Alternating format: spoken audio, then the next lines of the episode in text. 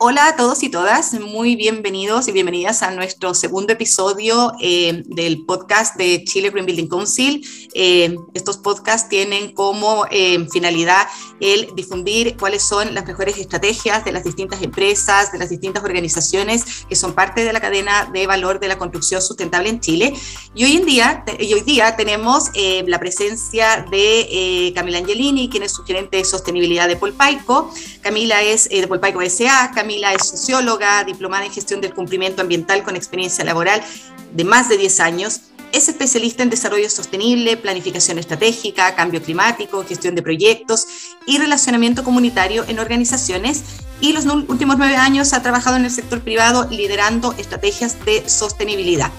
Por su parte, Polpaico eh, tiene una historia que comienza hace muchos años atrás, en 1944, en la comuna de Tiltil. Hoy tiene presencia entre la segunda y la novena regiones con plantas de cemento, hormigones, áridos y una planta de coprocesamiento de residuos llamada Coactiva, que es una iniciativa que vamos a abordar con Camila hoy día em, en este episodio de nuestro podcast. Desde el año 2018, Polpaico BSA cuenta con una estrategia de sostenibilidad que contiene 20 metas desafiantes al 2025 y que representan los compromisos eh, de la empresa, ¿cierto?, con todos sus grupos de interés. Y adicionalmente, eh, otro tema que vamos a tocar también hoy día en la conversación con Camila es la primera cementera en sumarse a la iniciativa Race to Zero, que apunta a la reducción de emisiones, donde se contemplan 30 acciones para avanzar en materia de descarbonización, en consumos energéticos y entre otros aspectos. Eh, te damos la bienvenida, Camila, muchísimas gracias por acompañarnos hoy día. y lo primero, ¿cierto? Vamos a partir, lo primero por la última noticia que tuvimos en relación eh, a esta eh, bueno, iniciativa Race to Zero, que nosotros además como parte del World eh, Green Building Council también la promovemos. Em, y además que ustedes son la primera cementera que son parte de, esta iniciativa. Quisiera que nos contaras un poquitito más de qué se trata la iniciativa, de dónde nace esta idea de, de, ustedes como, como Polpaico BCA de sumarse al Race to Zero y, y, un poco qué es lo que viene, o sea, cómo, cómo modifica, ¿cierto? ¿Cuáles son los principales desafíos que vienen para, para Polpaico BCA al sumarse a esta, esta iniciativa. Muchas gracias María Fernanda y gracias por el espacio. Eh, efectivamente, nosotros nos sumamos hace muy poquitos días a la campaña Race to Zero.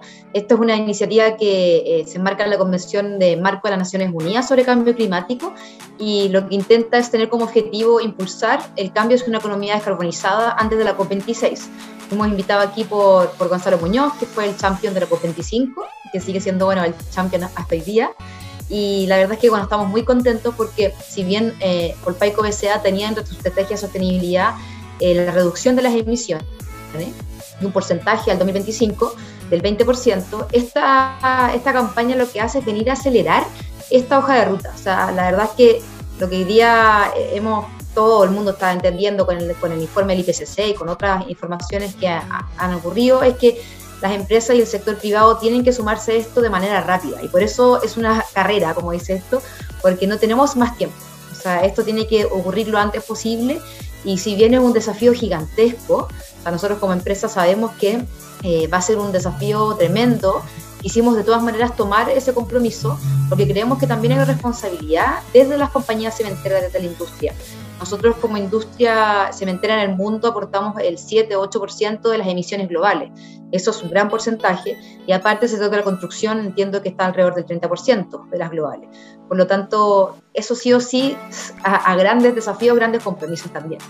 Así que por eso nos hemos sumado y lo que significa esto es que como empresa nos estamos sumando a esto con un plan específico de reducciones. Eh, al 2050 la idea es llegar a emisiones netas de cero eh, tenemos un plan que va a ir bajando año a año eh, y la idea es también eh, tener una estrategia que acompañe esas reducciones y que también podamos involucrarnos con sectores del gobierno, regionales, con otros inversionistas también, porque lo que ha pasado en general es que las COP siempre son compromisos entre los estados y al final, ¿qué es lo que pasa? Que los estados no son capaces de hacer los cambios, son el sector privado principalmente el que tiene que sumarse a ese cambio. Y por eso esto es tan relevante, porque el Race to Zero invita a ciudades, gobiernos, regiones, empresas, etcétera. Entonces, aquí nosotros nos sumamos en conjunto, por ejemplo, con el gobierno regional eh, de región metropolitana, nos sumamos también con la municipalidad de Vitacura y la municipalidad de Renca, que también se Race to Zero. Entonces, es súper es súper como choro ver cómo los distintos actores se van vinculando también y se van apoyando.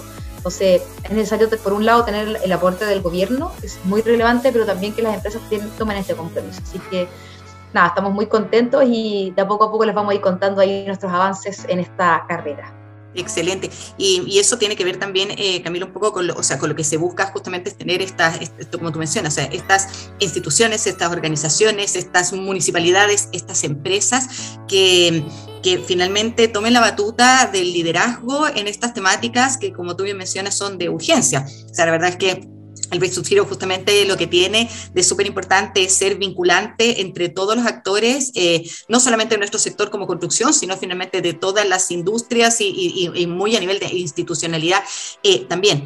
En esa misma línea y muy vinculado a las distintas estrategias que ustedes como Polpaico BCA han venido em, ¿cierto? llevando a cabo hace un tiempo, Em, te quiero preguntar un poquito más de esta iniciativa coactiva de economía circular que tienen ustedes y que aprovecho eh, de, hacer también la, invitación a, la votación que nosotros tenemos em, como parte de la iniciativa del Premio de los Socios Destacados, donde ustedes justamente como Polpaico BCA presentan esta em, iniciativa. Así que si nos puedes contar un poquito más eh, de, de, dónde nace y también por ese lado hacia dónde va todo este movimiento de la circularidad, de estos modelos circulares dentro de una empresa cementera, como es el caso de Polpaico Polpaico BCA. Súper. Bueno, gracias María Fernanda. Mira, aquí, bueno, Polpaico tiene esta unidad de negocio, que es una unidad de negocio diferente, que se llama Coactiva. Es una plataforma coprocesadora de residuos que se ubica también en Tiltil, justo frente a nuestra planta de cemento más grande. Eh, esta es una fábrica que tiene 15 años de funcionamiento, es la única planta de procesamiento eh, de residuos industriales. Lo que nosotros hacemos en Coactiva es muy interesante porque Coactiva lo que hace es recibir distintos tipos de residuos industriales que eh, son en su gran mayoría residuos que no se pueden reciclar ni reutilizar, por lo tanto no están bajo esta jerarquía de eh, circularidad de, irse directamente a la reutilización. Muchas veces hay, hay industrias que tienen eh, residuos peligrosos, residuos que no son reutilizables en su cadena de valor, y eso es lo que recibe Coactiva. Entonces, si tú ves la jerarquía de la economía circular, está obviamente el tema de reducir, eh, reutilizar, reciclar. Y el último que viene es la eliminación. Pero antes de la eliminación viene la valorización. Y la valorización de recursos, de, perdón, de residuos, es lo que hace Coactiva. Entonces, Coactiva recibe esto de distintos clientes. Clientes pagan por poder disponer de estos residuos acá en vez de llevarlos a un vertedero, asegurándose de que estos residuos van a ser tratados y modificados, adaptados para servir como combustible alternativo eh, a los combustibles fósiles. Lo que hace esto es que nosotros le, lo ocupamos dentro de nuestro horno cementero en Cerro Blanco y también lo vendemos a otras cementeras también. Este combustible que es una mezcla de combustibles sólidos y líquidos, que pueden ser desde aceites hasta eh, distintos tipos de plástico que no son reutilizables. Eh, incluso viene la PDI a veces a, quemar eh, drogas, por ejemplo. Hay una cantidad de cosas que nosotros reciclamos ahí impresionante. y incluso el, cliente puede ir a mirar cómo se están tratando sus residuos que se genera como una especie de chip y ese chip lo que hace es que se mete y se transforma en combustible alternativo. Y nosotros le entregamos como un certificado a ese cliente que efectivamente ese combustible ya fue eh, utilizado y que ya no está eh, dispuesto en ningún lugar de eliminación. Eso, por ejemplo, hoy día en, Polpaico tenemos un porcentaje de, sustitución térmica, que quiere decir que dejamos de utilizar combustible fósil por combustible alternativo de un 12%. Eh, nuestra idea es llegar a un 30%. Estamos hoy día trabajando en, distintas modificaciones del horno porque el horno de Polpaico es súper antiguo. Entonces queremos hacer algunas modificaciones para poder eh, aumentar esa capacidad de utilizar eh, combustibles alternativos. ¿Por qué? Porque ese combustible alternativo, además de, evitar ese residuo en vertedero, que ya en ese, en ese lugar tendría emanaciones de CO2 y, gases de efecto invernadero, además de, evitarte eso, el, combustible alternativo genera menos CO2 también eh, en su combustión. Entonces, para nosotros es muy relevante, por un lado, evitar ese residuo, eh, que, es de un tercero, pero nosotros también eh, formamos parte de, esa, de, ese trabajo, y por otra parte, eh, nosotros poder disminuir el consumo de combustibles fósiles. Por lo tanto, tiene como este doble beneficio o doble acción con el cambio climático y con la economía circular al mismo tiempo. Eso mismo te iba a comentar, porque justamente también a través de esta, de esta valorización le permites a la empresa que está eh, trabajando los residuos con ustedes el reducir sus emisiones. Entonces, eh, hay toda una, eh, lo, que nosotros hablamos de estas industrias colaborativas, justamente en donde hay este apoyo a través de iniciativas de, de ustedes, o sea, como coactiva en Polpaico, de poder apoyar eh, a otras empresas en la valorización de sus residuos. Y en este mismo eh, sentido, Camila, eh, se ha hablado mucho, ¿cierto? estamos muy centrados, Chile fue uno de los primeros países en comprometerse, ¿cierto?, en la, en la carbono neutralidad, de, de, asumir este gran desafío, ¿cierto?, de, de neutralizarnos al, al, 2050. Pero hay otro tema de mucha urgencia que tiene, que, que está a la vuelta de la esquina, eh, el 2030, ¿verdad?, no falta nada, y que tiene que ver con los objetivos de desarrollo sostenible. Nosotros, eh, en un trabajo que hemos ido haciendo como Chile Green Building Council, justamente nos hemos dado cuenta, esto viene no, no específicamente del sector construcción, sino que viene a nivel país, eh, que estamos bastante eh, al debe justamente en, en, ver cómo estamos, ¿cierto?, con respecto a los indicadores, de las distintas metas de los ODS, y, usted, y ustedes como Bloico desde hace varios años acá vienen trabajando justamente con reportes de sostenibilidad, etcétera. ¿Cuál es la visión de ustedes? Como, como, empresa, parte del sector de la construcción, eh, en torno a cuál sería nuestro, nuestro compromiso o dónde, o dónde serían como las principales eh, acciones en las que nosotros tendríamos que trabajar para poder alinearnos y un poquito acelerar más, ¿cierto?, la importancia del cumplimiento de los objetivos de desarrollo sostenible. Mira, yo creo que, bueno, por una parte también eh, felicito mucho la acción del gobierno de comprometerse con este carbono neutralidad, pero creo que falta más una estrategia, por decirlo así, de cómo vamos a llegar a esto, porque el compromiso no puede quedar como en buenas palabras, por decirlo así. Eh, hay muy poca articulación público-privada, a mi parecer, todavía. ¿Qué quiere decir esto? Que para mí, eh, si bien, por ejemplo, el Estado manda eh, las emisiones, por ejemplo, nacionales que nosotros tenemos, eso mismo debería pasar con los ODS. Deberían todas las empresas poder reportar el impacto que tienen su ODS junto con este, este indicador de las emisiones. O sea, decir, cada empresa, ya casi todas las empresas que tienen reportes de sostenibilidad están reportando su impacto en los ODS y diciendo a qué ODS están aportando, de qué manera, con qué proyecto, con qué, con qué profundidad entonces yo creo que, claro, como sector de la construcción sería súper interesante identificar cuáles son los desafíos en común que tenemos, y yo creo que son varios, o sea, no, no creo que sean poquitos, eh, y de ahí ver, por una parte, el impacto que tenemos en esos, en esos eh, distintos ODS, y por otra parte, ver cuáles van a ser eh, las palancas para poder bajar esos impactos. y por una parte bajar el impacto negativo y, aumentar el impacto positivo, por decirlo así. Yo creo que en, en la construcción, quizá me estoy adelantando un poco las preguntas, pero en temas de la construcción yo creo que no se ha abordado nada el tema de, economía circular y residuos de la construcción. O sea, los, desechos de la construcción hoy día no hay ninguna ley que pene el desecho de la construcción, o sea, que, diga, hoy ¿sabes qué? Que penalice este tema. Nosotros como empresa recién estamos empezando a innovar en, en áreas reciclados, por ejemplo. Estamos empezando a, llevar hormigones que, que, ya están en desuso eh, para poder reciclarlos en plantas de arios y eh, meterlos de nuevo al sistema como arios reciclados, que eso es un, gran proyecto que incluso participamos con otro proyecto de la recicladora de Renca también. Eh, en una planta tenemos una recicladora de hormigón, pero son programas pilotos, o sea, todavía falta mucho que avanzar, o sea, yo creo que tú tienes mucha razón en que estamos al debe yo creo que eh, hay, muy, hay muy poca como organización todavía en el sector de la construcción. Hay actores que están liderando, otros que todavía no se han subido, entonces, y muy poco apoyo, a mi parecer, de, estatal. O sea, de realmente dar fondos, dar inversiones para este tema, eh, poner sobre la mesa legislaciones, como, claro, se está trabajando en la hoja de ruta de la construcción, pero aún creo que, que falta mucho por, por avanzar. Sí, como tú mencionas, Camila, el, tema, claro, nosotros tenemos una hoja de ruta de la construcción muy enfocada también en cuando el residuo ya está eh, generado, pero muy poco en la prevención del, del mismo residuo. Entonces, hay, hay, un tema, o sea, que necesitamos cerrar este modelo de circularidad, entendiendo además que la economía circular es uno de los pilares de nuestras contribuciones nacionales eh, determinadas. Así que eso que conversamos de esa institucionalidad es súper importante. O sea, tenemos empresas del sector privado que están liderando en el tema, pero nos falta definitivamente eh, avanzar en, incentivos normativos y financieros para poder eh, robustecer todo esto.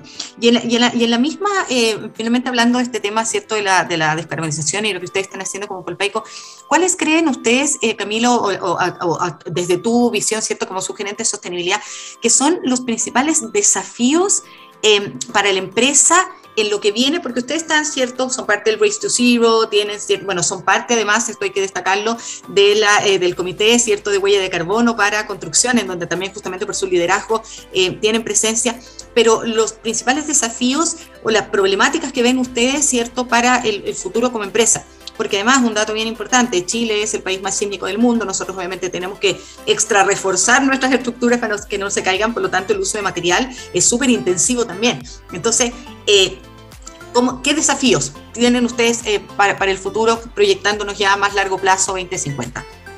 Mira, yo creo que ahí tuviste el clavo, porque efectivamente para un país como Chile, que está todavía en vías de desarrollo, para los países en general de Latinoamérica, el uso del hormigón va a ser cada vez más intensivo. O sea, el hormigón se necesita para poder construir ciudades, para dar mejor calidad de vida, etcétera, para saneamiento. Y además está identificado como uno de los materiales de la construcción más resilientes para el tema de, de la adaptación al cambio climático. O sea, uno de los materiales más duraderos y que nos puede ayudar a enfrentar todo lo que se viene, porque al final Chile, si bien tiene el mayor riesgo de sequía, también tenemos riesgo de marejadas, entonces todo eso también tiene que ser manejado con materiales que nos ayuden a soportarlo. Por lo tanto, sabemos que la industria del cemento y del hormigón va a ir en alza. Y eso también genera un desafío, porque ¿cómo hacemos nosotros para poder ofrecerle al mercado hormigones con calidad, pero que además tengan eh, criterios sostenibles, que sean producidos con menos cantidad de agua, que sean producidos con una huella de carbono menor, que la energía eh, que utilicen también sea totalmente renovable? Y ahí en ese sentido yo te puedo contar la experiencia nuestra. Nosotros ya en temas de energía, que también es un consumo eh, importante, especialmente en las de cemento, no en no, eh, ahí ya nos pasamos a un contrato con Colbún eh, de, totalmente de energía renovable y en Arios también. estamos tratando de avanzar para, para hormigones, pero como somos ahí clientes regulados todavía no se puede. Y, por ejemplo, en temas de agua también ha sido un desafío porque Chile, la escasez hídrica ya está llegando a nivel nacional, o sea, yo creo que no hay nadie que escape al tema de la escasez. Y ahí también eh, nos hemos dado cuenta que muchas veces es una falta de, compromiso. Nosotros llegamos y dijimos, ¿sabéis qué? Pongamos esta meta a un 20% de reducción y la logramos en un año y medio. O sea, fue pura, pura fuerza, pura garra y compromiso de los equipos y fue impresionante. Y después ahora nos pusimos ya, sabéis que vamos a redoblar esa ambición. Dijimos, vamos a llegar a un 40% y podemos hacerlo. Realmente la adopción de tecnología yo creo que es lo más importante. Hoy día hay tecnologías disponibles para poder reducir eh, el uso de carbón, el uso, de, agua, pero yo creo que es necesario un apoyo también. Yo creo que hoy día eh, la empresa está muy sola, eh, se le exige bastante, no solamente a nivel institucional, sino que a nivel ciudadano también. Y quizás yo creo que falta un poquito más de articulación, como te comentaba, yo creo que falta un, empuje. Me he leído hartos papers últimamente de cómo los países europeos han llegado a estos niveles y la verdad es que con mucho, mucho más ayuda de los estados, que hoy día yo no lo veo tan, tan presente. O sea, tenemos el Ministerio de Energía, sí es un aliado muy grande de la industria cementera y nos ha tratado de, ayudar mucho, pero yo no lo veo como, como una acción así eh, en conjunto. Y ahí retomando tu pregunta, el desafío más grande para nosotros, de todas maneras, es el tema del carbono. O sea, eh, el carbono es nuestro desafío más grande, por eso nos sumamos a Race to Zero. En temas de energía ya está más o menos resuelto, estamos trabajando en eficiencia energética para el suministro y Chile va a hacer un suministro mucho más eh, renovable, tiene una capacidad increíble. Eh, y el tema de agua también lo estamos manejando súper bien. Yo creo que vamos a alcanzar a llegar incluso a un 60% de reducción, cambiando un poco los procesos productivos que tenemos, porque hoy día la planta de cemento de Cerro Blanco funciona con agua tiene un proceso húmedo, pero estamos tratando de cambiarlo a un proceso seco, que va a ser una gran revolución. Así que, bueno, en general son esos los desafíos. Tenemos el desafío también de, la, de, la, biodiversidad, que también es un tema que es más o menos nuevo para Chile. O sea, hay una estrategia de biodiversidad nacional, pero yo no, no sé si mucha gente la maneja.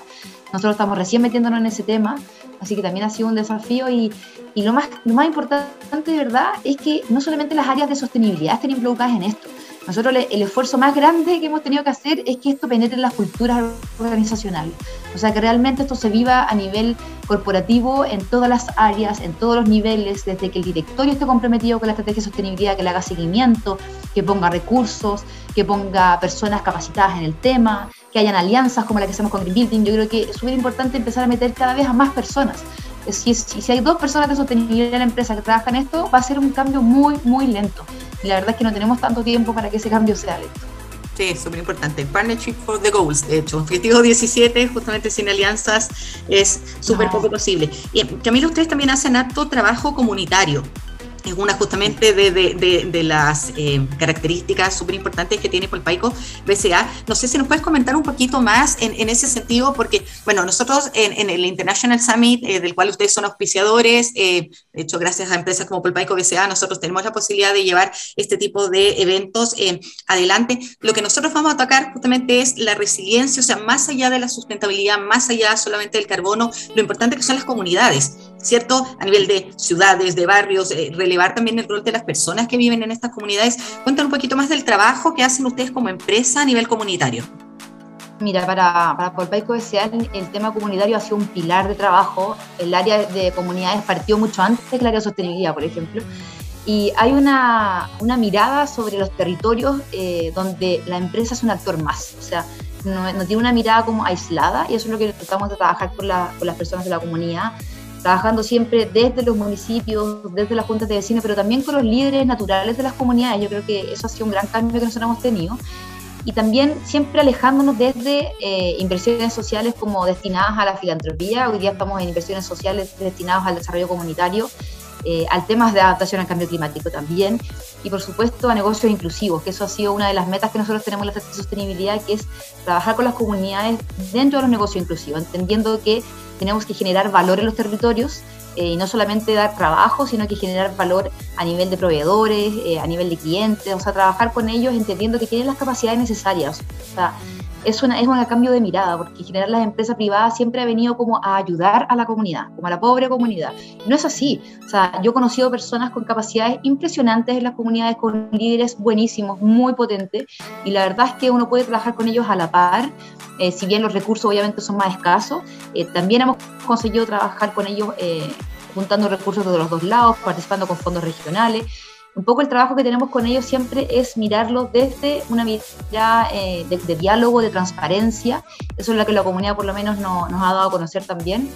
Nosotros tenemos siempre todos los años un diagnóstico comunitario que hacemos, un PRC, Plan de Relacionamiento Comunitario le llamamos, donde nosotros identificamos cuál es la relación que tiene cada operación. Tenemos más de 50 operaciones, por lo tanto es una parte bien importante del trabajo que hacemos. Identificamos cuál es como la visión y la percepción comunitaria y además cuáles son las necesidades comunitarias. Y lo que hacemos siempre es partir desde minimizar los impactos que tiene esa operación en las comunidades al máximo y después salir a trabajar en proyectos de desarrollo comunitario co-construidos con la comunidad. Tenemos mesas de diálogo con las comunidades donde damos a conocer nuestros eh, indicadores ambientales, indicadores operacionales. La comunidad está siempre eh, informada mucho antes que la autoridad también de, de, todos los cambios que vamos a hacer operacionales o si hay algún, algún tema ambiental que vamos a, a cambiar también. Son consultados mucho antes de que tengamos estas, estas oportunidades formales de consulta ciudadana. Ya para ir cerrando, eh, me gustaría preguntarte para Polpaico BSA.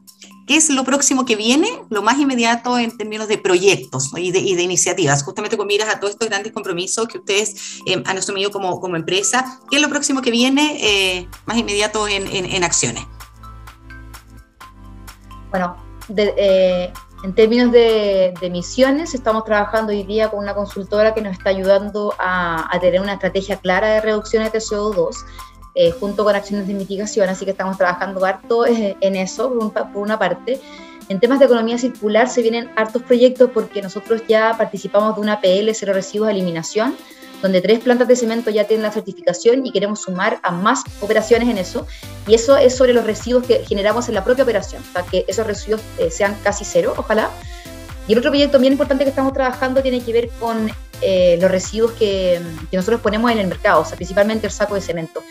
Hoy estamos trabajando en hartas eh, soluciones innovadoras que estamos investigando para poder sacar ojalá eh, un producto que ojalá tenga cero residuos o que sea muy fácil de reciclar y de recuperar.